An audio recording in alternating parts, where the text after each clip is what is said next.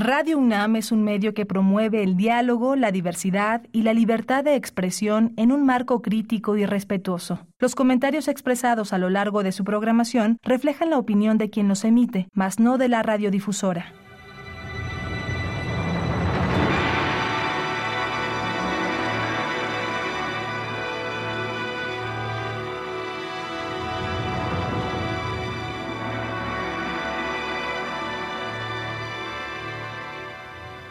Radio Universidad Nacional Autónoma de México presenta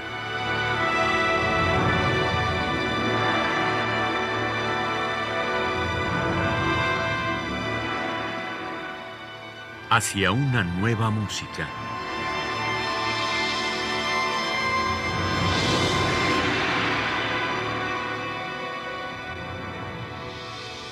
Programa a cargo de Ana Lara. Buenas tardes, bienvenidos a una nueva música. Tengo el enorme placer de tener como invitado al día de hoy a Alejandro Viñao. Bienvenidísimo, mi querido Alejandro. Muchas gracias, Ana. Bueno, Alejandro está en Londres desde hace muchísimos años, ¿verdad, Alejandro? Que te fuiste a estudiar, me imagino, y te quedaste ahí. Eh, bueno, hace 46 años, desde el año 76, enero del 76. Bueno, eh, estoy muy contenta porque vamos a escuchar en este programa y la próxima semana dos obras que para mí son como dos clásicos tuyos y dos obras mucho más recientes. Y en el programa del día de hoy vamos a iniciar con una de, mis obras favoritas tuyas que se llama Hildegard's Dream. Y me gustaría que nos platicaras de esta obra, cómo se forjó y, por qué decidiste eh, rendirle este homenaje a la maravillosa Hildegard von Bingen. Bueno, es parte de yo diría un tríptico, aunque no, no, no, estuvo compuesto para que se toque como un tríptico, pero eran, eran tres obras. La primera fue Jean Dayer, eh, la segunda fue Borges y el espejo, y la tercera Hildegard's Dream, las tres para voz solista, soprano o, bueno, soprano y a veces alto porque el registro es, es un poco complicado. Em, entonces, eh, cuando hice Jean Dayer, que es la obra que vas a presentar el programa siguiente, esa pieza tenía eh, como idea central eh, crear una cultura imaginaria donde la tecnología, una cultura probablemente rural, donde la tecnología eh, fuera algo integrado, cosa que no existe en nuestra sociedad, porque las sociedades rurales no han desarrollado tecnología. Pero bueno, esa fuera la, fantasía de, esa, de, esa, pieza. y luego Borges y el espejo está centrado más en, la tradición de canto de, del Medio Oriente y sobre todo un poco la tradición melismática eh, que, que, hay en, en, la tradición árabe clásica, en Turquía preotomana. Y después pensé, bueno, ahora debería ser una pieza que sea más occidental, occidental, pero que esté en el borde. Y, y la idea de, es un poco casi una, una idea casi operática, de, de Hildegard's Dream era la idea de esa música, de, de pensar que hace varios siglos la música de Occidente no estaba tan separada de la música de Oriente. Había una, un área gris donde una música se convertía o se modulaba en la otra.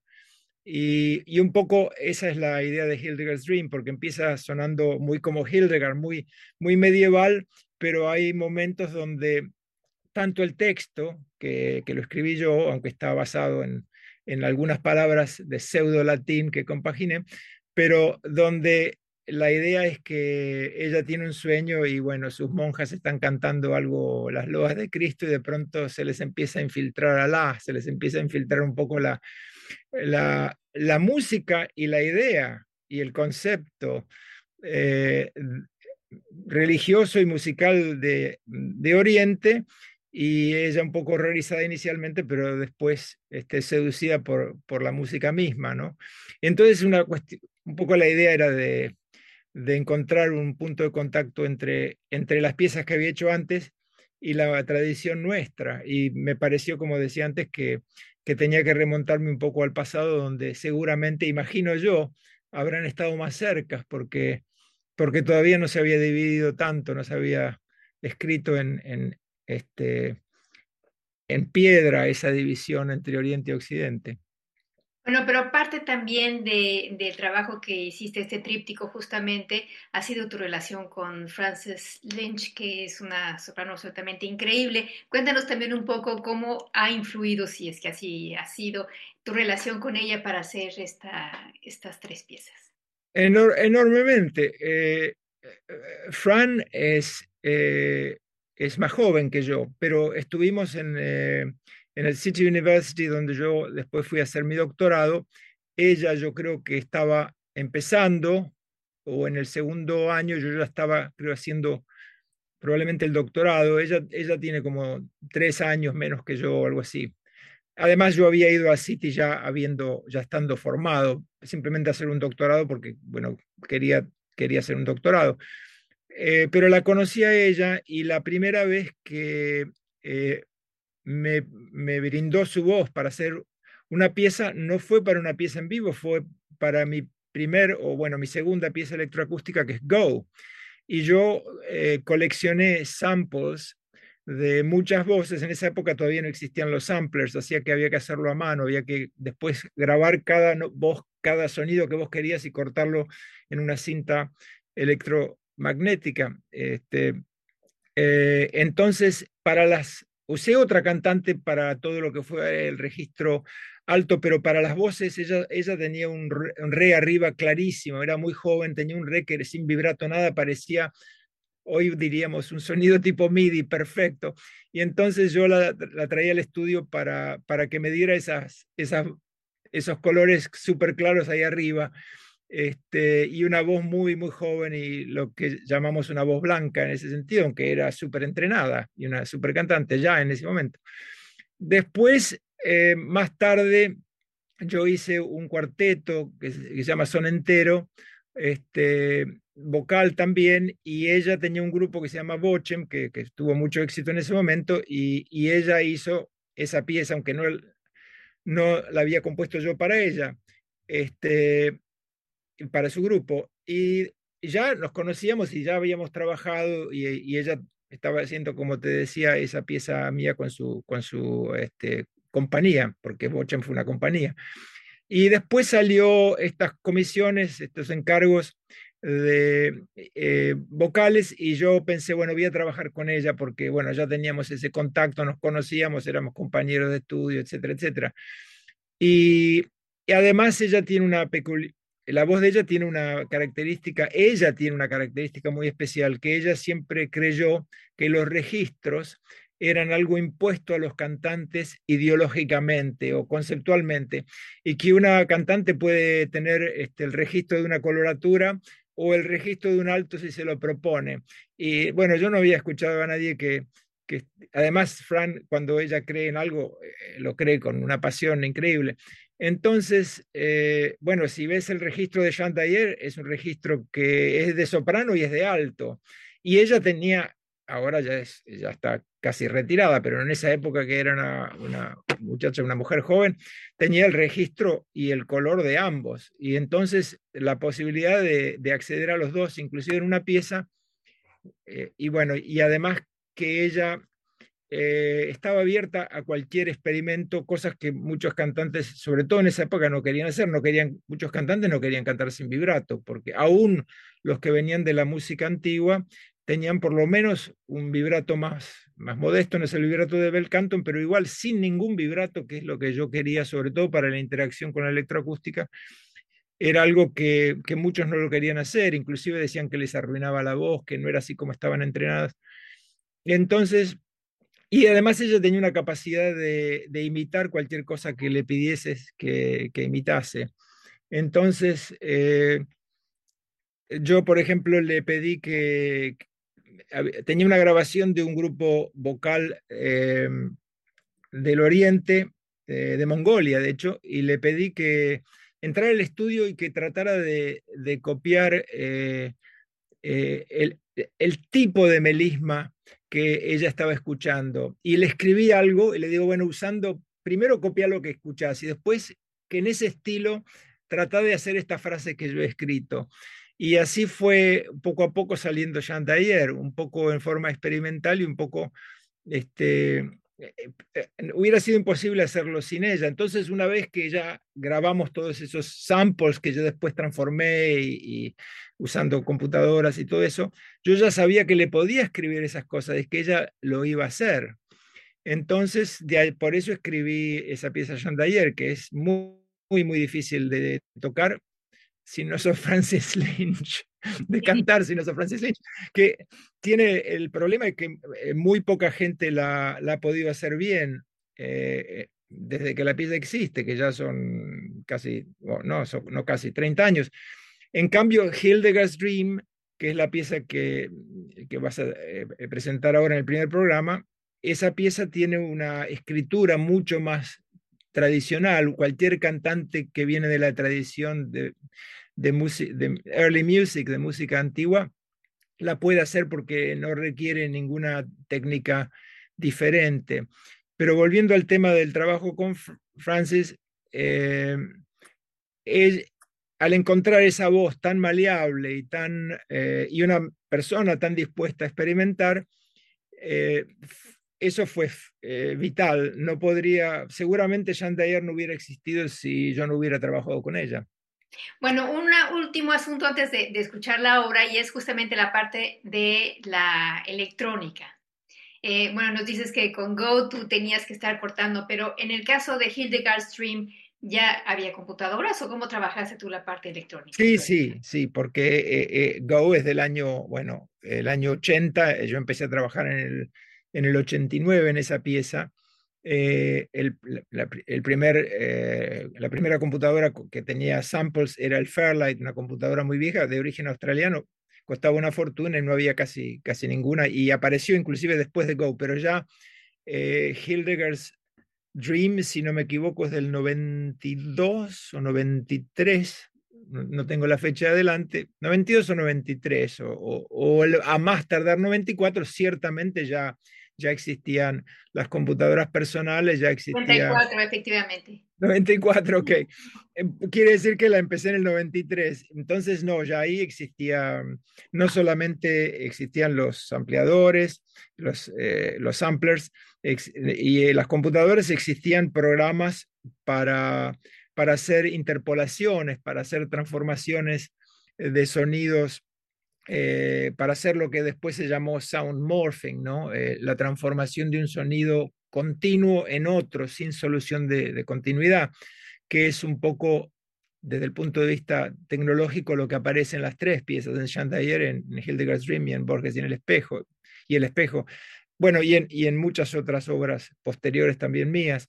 Eh, entonces, no, es, esas obras sí, la tecnología ya más moderna y, los programas el software que, permitía hacer ese tipo de cosas, sobre todo algún software del IRCAM, donde yo trabajé mucho en los años 80, eso fue ya vital, ¿no? Eso es otra manera de componer diferente que con Go. Vamos a escuchar Hildegard's Dream de Alejandro Viñao para soprano y computadora en la interpretación de Francis Lynch.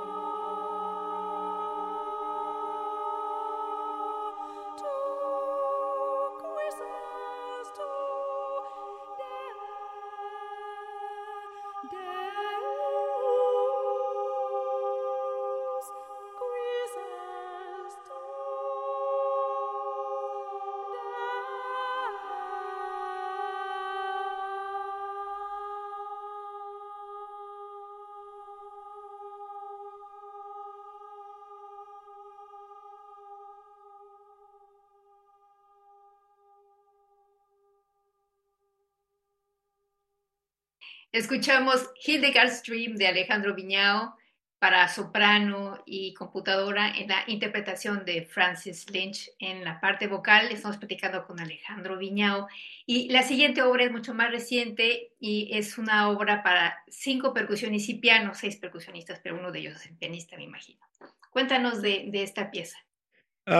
sí, esta pieza que se llama Water que tiene tres movimientos, algunos este, subtitulados en, español, otros, otros e, en inglés. Em, es, eh, bueno, la temática de la pieza es un poco la, el agua, no se llama la mer como Debussy, se llama water, en el sentido de que, eh, eh, bueno, primero porque no, no, no, no cabría llamarla la mer, ¿no?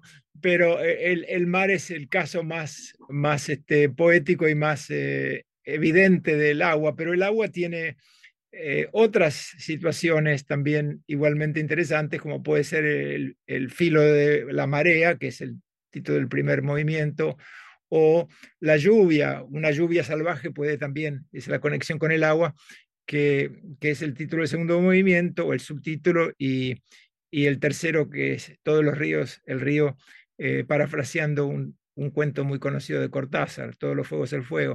Em, esa, instancia del agua explora ideas musicales, em, sobre todo Todos los ríos el río, que tiene una idea que viene, o, el concepto que viene de Nancaro, eh, o por lo menos Nancaro fue el que, el que más lo desarrolló, de la multitemporalidad, de líneas que se acoplan y se desacoplan y que parecen ir o avanzar en el tiempo a diferentes velocidades y luego encontramos que estaban todas unidas, bueno, ese concepto de que son ríos que se separan y después todos terminan juntos, quizá en el mar o en, algún lugar.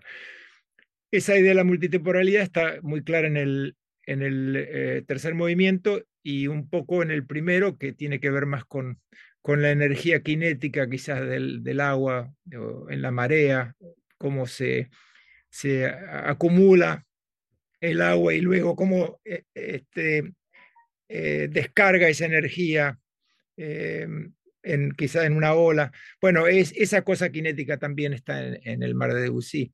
Pero bueno, esta es, esta es una manera de hacerlo diferente. La genealogía de la pieza también tiene que ver con que en los últimos 20 años he empezado incrementalmente a escribir más para percusión y en en particular para instrumentos de baqueta. Y que esto, esto empezó un poco en forma aleatoria, con una pieza ya bastante vieja del año 90, que es Tumblers, de, que de hecho en, México se ha tocado varias veces, que tiene marimba, para violín, marimba y electrónica. Y luego a partir de esa pieza, para mi enorme sorpresa, eh, los percusionistas empezaron a, invitarme a, que yo compusiera más piezas por cómo había yo escrito para la marimba, cosa que no, nunca imaginé que iba a ocurrir. Y bueno, 15 o, 20 años más tarde, estoy ya escribiendo muchas piezas para, para percusión por una cantidad de razones. Una de ellas es que los percusionistas, si les gusta una pieza, la tocan por todos lados. Y, y como todos los compositores sabemos, para tener una, una interpretación casi perfecta de una obra, tiene que pasar mucha agua bajo el puente, muchas, muchas interpretaciones. Las primeras nunca van a ser muy perfectas. Entonces, si, vas a tener decenas o, o, hasta cientos de, de eh, ejecuciones, videos, grabaciones, eventualmente vas a tener una casi perfecta, que la que te envié me parece que se, se le acerca bastante. Eh, entonces está ese atractivo, está el atractivo de que eh, los percusionistas no tienen repertorio del siglo XIX o casi no tienen del siglo XX. Hay tres o cuatro piezas, la de Varese, etcétera, pero no hay un, enorme repertorio, entonces necesitan de nosotros los compositores. Es más atractivo escribir para alguien que realmente te necesita que para alguien que te quiere evitar. si vos sos un cuarteto de cuerdas, no necesitas la música de un nuevo compositor, vas a hacer tu carrera tocando Mozart, Beethoven. Si sos un percusionista, necesitas a, las piezas nuevas. Entonces, em, es más este, interesante, además, saber que uno puede convertirse en repertorio estándar. Si vos escribís una pieza para percusión y, y la gente le gusta, se vuelve parte del repertorio estándar. Todos los percusionistas del mundo la conocen. Eh, con una pieza de orquesta hoy en día o, para cuarteto de cuerdas, imposible que, sea eso, casi imposible. Entonces está ese atractivo, además de que en los últimos 20 o, o 30 años han aparecido unos percusionistas tan en absolutamente una generación joven que es completamente diferente que las generaciones anteriores. Yo hablo mucho con los maestros de, Yale, de Eastman, de, las mejores escuelas eh, eh, donde están los mejores departamentos de percusión y ellos mismos me dicen, los muchachos jóvenes que están apareciendo ahora, ya cuando entran a la escuela son mejores que yo mismo, me han dicho algunos técnicamente, claro, quizás no tienen la musicalidad todavía desarrollada, pero técnicamente.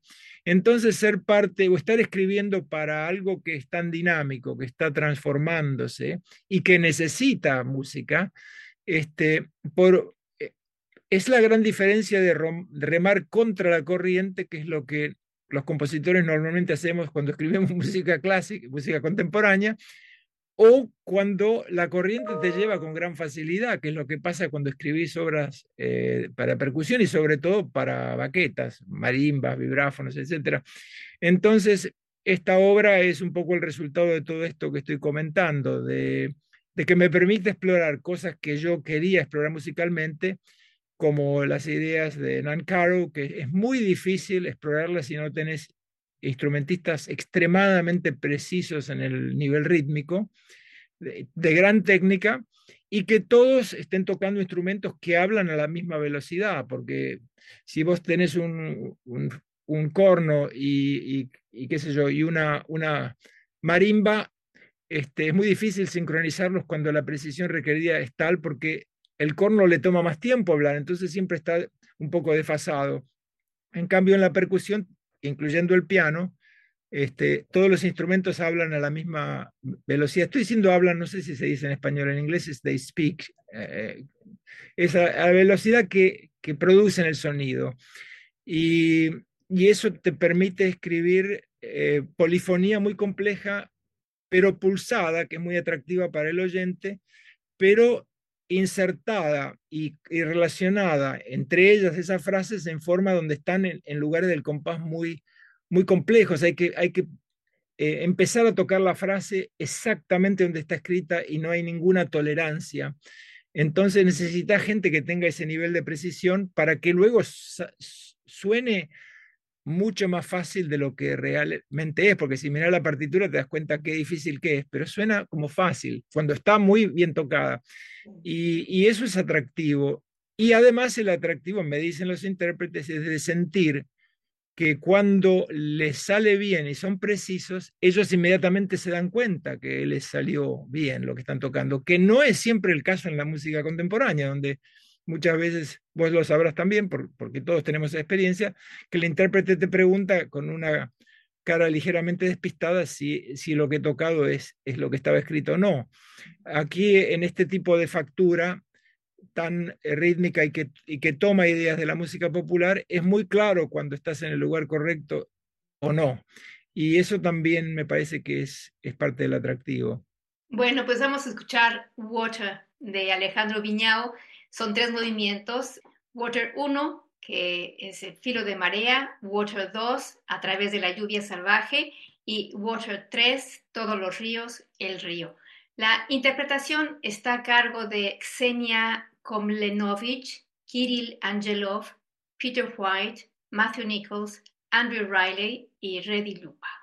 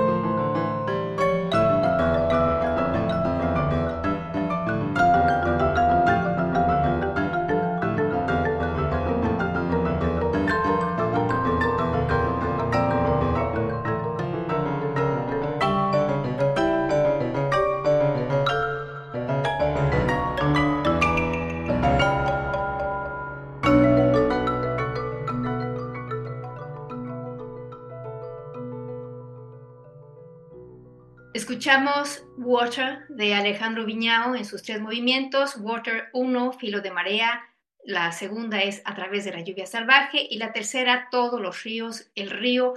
La interpretación estuvo a cargo de Ksenia Komlenovich, Kirill Angelov, Peter White, Matthew Nichols, Andrew Riley y Reddy Yupa. Y hemos estado platicando con Alejandro Viñao. Alejandro, te agradezco muchísimo que nos hayas dado esta primera entrevista y este, vamos a continuar la, la segunda parte de ella la próxima semana todo caso, por el momento te agradezco muchísimo y este, nos vemos la próxima semana. Muchas gracias, Ana, por invitarme a participar de este, este programa. Y gracias a ustedes por haber estado con nosotros. Yo soy Ana Lara, en la producción estuvo Alejandra Gómez. Que pasen muy buenas tardes.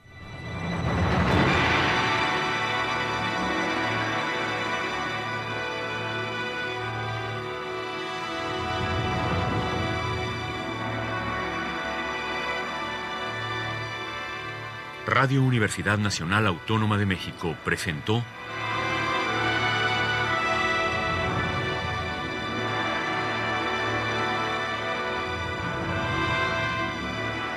Hacia una nueva música.